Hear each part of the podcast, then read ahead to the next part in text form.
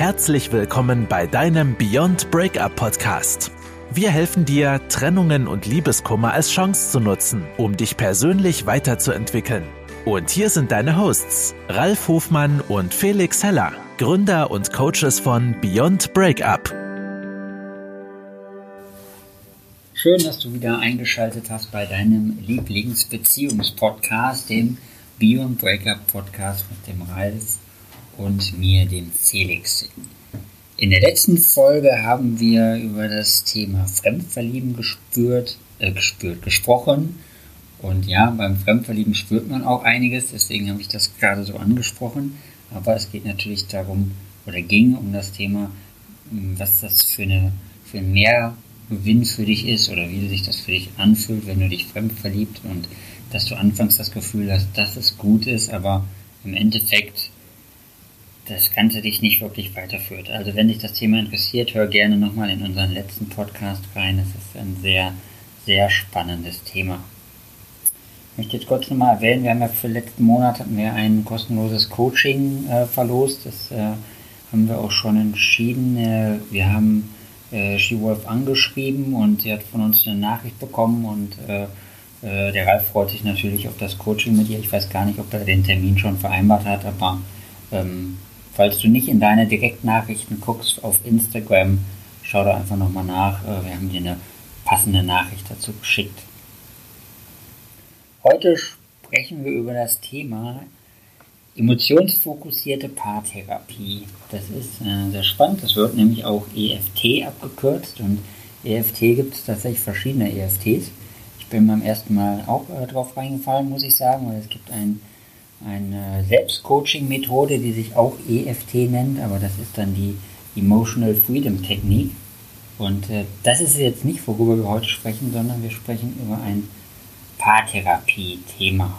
Und das ist sehr schön. Also der Ralf wird da gleich nochmal drauf eingehen, äh, was das genau ist, mit einem wunderschönen Beispiel dazu. Ich wollte nochmal erwähnen, dass ja, das Thema ist ja Paartherapie und emotionsfokussierte Paartherapie und wir kennen das ja auch von einigen unserer Klienten und Zuhörer, dass es heutzutage auch schwer ist, einen Therapieplatz zu bekommen. Also wenn du das Gefühl hast, dass deine Beziehung nicht läuft und du suchst nach einem Therapieplatz sozusagen, dass es vor allem in Großstädten super schwer ist, einen Platz zu bekommen und überhaupt irgendwo angenommen zu werden.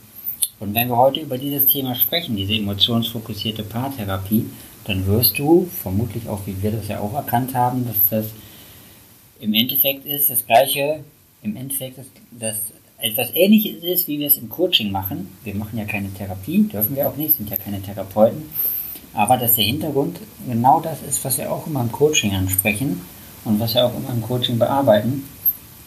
Und deswegen freue ich darauf, da nochmal mit uns tiefer in das Thema einzusteigen. Und ähm, ja, Ralf, möchtest du kurz Einstieg? Ja, hallo an euch alle da draußen und hier im Podcast ja, dass dieses ähm, emotionsfokussierte Paartherapie, wie der Phoenix es schon sagt, ein sehr interessantes Thema, denn es hat ein großes Überschneidungspotenzial ähm, eben auch mit Coaching-Elementen, die wir kennen. Aber nochmal ganz kurz abgegrenzt, ne? ähm, Therapie bedeutet immer auch, dass wir hier abgrenzen müssen zwischen körperlichen, also körperlichen Beschwerden oder auch richtig psychischen Erkrankungen. Und das ist etwas, was der Coach nicht macht. Der Coach, was kann der Coach machen? Der leistet sozusagen Hilfe zur Selbsthilfe. Das heißt, im Coaching machen wir nichts anderes als wir, ne, wir schauen, welche Ressourcen, welche Möglichkeiten, welche Fähigkeiten haben unsere Klienten und wie können wir diese nutzen, um die angestrebten Ziele hier zu erreichen. Und ähm, ja, und ähm, ich sag mal, emotionsfokussierte Arbeit leisten wir auch. Aber sicherlich bist du jetzt ganz gespannt, hey, was bedeutet das eigentlich? Und Lass mich Folgendes vorstellen. Ähm, ihr kennt das wahrscheinlich alle aus bestimmten Situationen zu Hause, ähm, vielleicht auch selber irgendwo beobachtet. Ähm, es passiert die Situation, dass ähm, ein Partner sich zurückzieht, der immer weniger zu Hause erzählt. Und der andere Teil, nehmen wir mal, der Partner ist der Mann, der zieht sich zurück. Das kann auch mal die Frau sein, aber in diesem Beispiel jetzt der Mann. Und die Frau kritisiert dieses Verhalten, ja, bohrt immer wieder nach, was ist denn eigentlich und wird auch so ein bisschen anklagend. während der andere sich immer weiter zurückzieht. Das heißt, der Mann in diesem Falle, der sich zurückzieht, geht in so eine Vermeiderposition. Ja, also er zieht sich immer weiter zurück, er verteidigt sich, während die Frau immer weiter auf ihn zukommt, also immer wieder hinter ihm herläuft. Das kennt ihr bestimmt auch aus anderen Situationen. Man hat irgendwo einen Streit, der eine sagt, lass mich jetzt in Ruhe und was macht der andere? Der läuft immer wieder hinterher. Das nervt dann auch irgendwann. Ne? Ähm, und es wird am Ende, entsteht sowas wie Wut und Zorn in der Beziehung. Ja? Aber was ist passiert? Und wir reden hier von verschiedenen Emotionen. Es gibt ja einmal die Emotion, die ich nach außen zeige und die Emotion, die eigentlich mehr aktiv ist. So, und dieser Mann hier in diesem Beispiel, der fühlt sich durch dieses Gegänge, durch das ewige Fragen, durch das Kritisieren wertlos. Das ist seine ursprüngliche Emotion. Ja, der fühlt sich in seinem Selbstwert verletzt, gekränkt. Aber was zeigt er nach außen? Er zeigt nach außen, hey, komm, lass mich in Ruhe. Ich möchte nichts davon hören, ich schotte mich von dir ab. Ja, das ist eine äh, sekundäre Emotion, also das, was er nach außen zeigt, ist eigentlich sowas wie, ich möchte nichts mehr hören. Also die Handlung, die daraus entsteht, und ihr, ihr wisst ja, unsere Emotionen bestimmen letztendlich, wie wir handeln. Die Handlung, die daraus kommt, ähm, er schweigt oder kommuniziert einfach nur noch durch Äußerlichkeiten. Jetzt ist es wichtig, wir reden hier von den ursprünglichen Emotionen, nämlich die Wertlosigkeit. Das ist das, was eigentlich im Körper passiert. Das sind die eigentlichen Gefühle, ja, die durch unsere Gedanken gesteuert werden. Ach, an mir wird rumgemeckert. Ach, ich bin nie genug. Ja, jetzt kommt diese Emotion hoch. Ich fühle mich nicht wertvoll, fühle mich also wertlos. Das spüre ich irgendwo in meinem Körper. Und was kommt als Schutzreaktion? Gut, dann will ich hier nichts mehr hören. Ich schalte mich ab. Das heißt, aus dem eigentlichen Gefühl wird ein anderes nach vorn geschoben. Das nennt man Sekundärgefühl. Ja, also das Sekundärgefühl ähm, schützt sozusagen das eigentliche Primärgefühl. Anstatt, ne, ich könnte auch rausgehen und sagen, du tut mir leid, du, das kratzt dir ganz schön an meinen Selbstwert, das zieht mich ganz schön runter, ich habe das Gefühl, du hast mich nicht mehr lieb. Ja, ich bin dir wertlos, unbedeutend. Tun wir oft nicht, sondern wir zeigen das auf einen anderen Weg. Was passiert auf ihrer Seite? Sie fragt natürlich immer wieder nach. Ja, weil ihr eigentliches Gefühl, ihre, das, was sie gerade am meisten beschäftigt, was sie aber nicht in der Lage ist zu sagen, ist, ich habe Angst davor, von dir abgeschnitten zu sein. Kann sie nicht sagen. Was sagt sie stattdessen? Sie zeigt Wut und Enttäuschung. Wut über dieses sich zurückziehen, nicht mit mir reden. Ja, und daraus entstehen dann eben immer weiteres Bohren, Kritik oder auch das Abwerten. Und wenn man beide mal fragt, ja, und das ist das, was wir auch im Coaching machen, wir fragen beide, was ist denn eigentlich dein Bedürfnis? Was ist denn das, was du eigentlich erreichen möchtest? Was möchtest du durch dieses Verhalten erreichen bei dem anderen oder überhaupt für die Beziehung? Und jetzt stellt euch vor, er sagt, ich möchte einfach nur angenommen werden, so wie ich bin. Und sie sagt, und ich möchte doch nur eine Nähe und eine Verbindung zu meinem Partner aufbauen. Dann ist das das sogenannte Bindungsbedürfnis. Und wenn ihr jetzt mal hinguckt, der eine, er sagt, ich möchte angenommen werden, wie ich bin, und sie sagt, Mensch, ich möchte doch eine Verbindung und eine Nähe aufbauen, dann haben die doch schon annähernd das gleiche Ziel. Also das Bedürfnis in der Beziehung ist, ist doch, sie wollen sich doch gegenseitig, aber sind nicht in der Lage, sich das zu zeigen. Und jetzt seht ihr auch schon, das ist wie so eine Art Teufelskreis immer weiter, der, der, der, der eine, also er äh, möchte eigentlich angenommen werden, wertvoll dargestellt werden. Sie möchte ihn eigentlich als in, an sich binden, aber durch ihre Aktion treiben sich beide immer weiter voneinander weg. Und das läuft total unbewusst. Ja, das ist nicht, dass die durch die Gegend laufen und sagen, ach, heute bin ich aber mal ruhig, ne, ziehe mich mal zurück. Ähm, sondern es läuft einfach ein Prozess. Das sind die sogenannten Muster, die wir immer wieder ansprechen. Die Verhaltensmuster, die wir in unserem Leben haben auch in unserer Beziehung.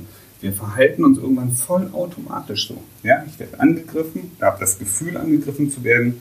Was gehe ich auf Distanz? Ich merke, der andere zieht sich zurück. Was mache ich? Ich gehe auf ihn zu. Und was wichtig ist, gerade hier in dieser emotionbasierten Arbeit, ist das ähm, Rausspüren der Primärgeschichten. Was ist das eigentliche Thema hinter dem, was wir gerade sehen? Und wenn wir das rausgefunden haben und in der Paararbeit ja, in der Beratung oder auch im Einzelcoaching, genau da an die Schnittstellen kommen. und dieses Muster auflösen, ja, und die Fähigung haben, Befähigung haben, hinter das eigentliche Thema zu schauen, dann können wir so riesengroße Fortschritte im gesamten Aufbau von Beziehungen haben. Und jetzt hast du vielleicht das Gefühl, dass, ähm, weil es geht hier um Paartherapie oder Paarberatung sozusagen, dass wir jetzt von beiden Partnern die ähm, das Thema hinterm Thema auflösen müssen und dass erst dann etwas passieren kann. Aber so ist das nicht, das können wir dir aus guter Erfahrung berichten. Es reicht auch, wenn einer damit anfängt. Also wenn du, quasi wenn, wenn du jetzt ein, der Part in der Beziehung bist, der feststellt, es muss sich was tun, dann ist das auch schon super wichtig und super hilfreich, dass du alleine damit anfängst. Und wenn du schaffst, bei dir das Thema hinterm Thema zu finden, dann löst das im Gesamtkonstrukt schon so viel auf und macht schon so vieles besser. Und du kannst das natürlich alleine machen mit unseren Tipps, die wir dir anbieten, oder äh, du kommst zu uns und holst dir Hilfe, was natürlich viel schneller und viel einfacher geht. Ähm, das ist ein Angebot für dich. Das kannst du ablehnen, das kannst du aber auch annehmen. Also um an diese Muster zu kommen, ist es schon verdammt schwer, wenn man das alleine machen möchte. Das muss ich mal dazu sagen. Dafür gibt es ja eben auch die Paarberatung ähm, oder auch das ähm, Beziehungscoaching, weil es ist einfach schwierig, das in seinem Kopf anders umzuprogrammieren. Ja, und ähm, wahrscheinlich fragst du jetzt nochmal nach so einem Beispiel. Ich sag dir nochmal ein Beispiel. Also, sie sagt zu ihrem Mann, du bist ja nie da. Du interessierst dich doch gar nicht mehr für mich. Ja? Und er sagt jetzt neu, wenn er das also mit uns gemacht hat, ja, wenn, oder sie sagt dann neu, wenn du nach der Arbeit gleich an deinen PC gehst, fühle ich mich einsam und abgeschnitten. Und ich weiß gar nicht mehr, ob du mich überhaupt noch lieb hast und ob ich dir wichtig bin. Merkt ihr diese Dynamik dahinter? Da ist eine ganz andere Emotion angesprochen. Und genau darum geht es. Nicht in die Vorwurfsrolle zu gehen, sondern zu sagen, was geht eigentlich in mir vor? Und das ist ein Prozess. Ja, dazu müssen Denkmuster mal überprüft werden und dann wieder mit zusammenhängenden Verhaltensmuster. Denn alles, was dazwischen ist, sind, wie ihr es schon wisst, unsere Emotionen, unsere Gefühle. Und wenn wir da rankommen, ne, wenn, wenn du den Weg schaffst, das aufzulösen für dich, dann bist du ein ganzes Stück weiter. Und das kannst du als Single machen, ja, also, ne, Retrospektive, zurückblickend, was habe ich früher erlebt, ähm, wo habe ich sowas bei mir gehabt, wie hat sich meine Dynamik in der Beziehung abgespielt. Das kannst du aber auch, du bist heute in einer Beziehung und ihr möchtet gerne als Paar gemeinsam etwas verändern, dann ist das genau das Richtige. Oder du sagst, okay, mein Partner oder meine Partnerin ist noch gar nicht so weit, aber ich möchte den ersten Stein werfen, ich möchte der sein, der heute beginnt, was für uns zu tun und dann fange damit an, denn du wirst merken, es ist egal, ob ihr es zu zweit macht oder allein. Es wird sich automatisch was verändern. Und wenn du jetzt noch wissen willst, woran erkennst du, ob es ein Primärgefühl ist, also das echte, natürliche Gefühl, oder ein Sekundärgefühl, also eine vorgeschobene Emotion, dann kann ich dir sagen, Primärgefühle sind immer ansteckend. Ja, also ein Primärgefühl von Freude zum Beispiel, wenn einer lacht, dann machst du mit. Aber wenn du das Gefühl hast, du verstehst überhaupt nicht, was los ist, du verstehst den Zusammenhang gar nicht, du verstehst nicht, ähm, was da passiert, das macht dich vielleicht sogar wütend, das macht dich möglicherweise so, so ein komisches Gefühl im Bauch, du spürst, irgendwas stimmt nicht. Dann kannst du davon ausgehen, dass mit einer hoher Wahrscheinlichkeit eine andere Emotion nach außen getragen wird als die, die eigentlich tatsächlich deinen Gegenüber, deinen Menschen, den Menschen beschäftigt. Ich wollte noch irgendwas über toxische Beziehungen erzählen, weil ich da heute ein Gespräch zu hatte. Äh, es ging auch, ich muss kurz nachdenken, es ging natürlich darum, was der Ralf eben wunderbar erzählt hat, wenn du dich kümmerst, also ne, er hat gesagt, du kannst als Single machen, du kannst als Paar machen, du kannst alleine machen kannst dir Hilfe holen und gerade so, manchmal muss der Partner ja gar nicht mitkommen, weil in so einer toxischen Beziehung wird der zweite, also der Partner oder der Gegenüber, vermutlich auch gar kein Interesse daran haben, irgendwas zu tun. Aber wenn du für dich selber erkennst, dass es eine Lösung gibt und dass es was zu tun gibt, dann ähm, ist natürlich wichtig, dass du den ersten Schritt machst und dass du dir einen Weg daraus suchst und ähm, dir Hilfe holst und Hilfe annimmst. Genau. Und genau, damit möchte ich schließen den Podcast. Und wir hören uns in der nächsten Folge wieder. Und bis dahin niemals vergessen, hier geht es jeden Tag und in jeder Hinsicht immer besser und besser und besser.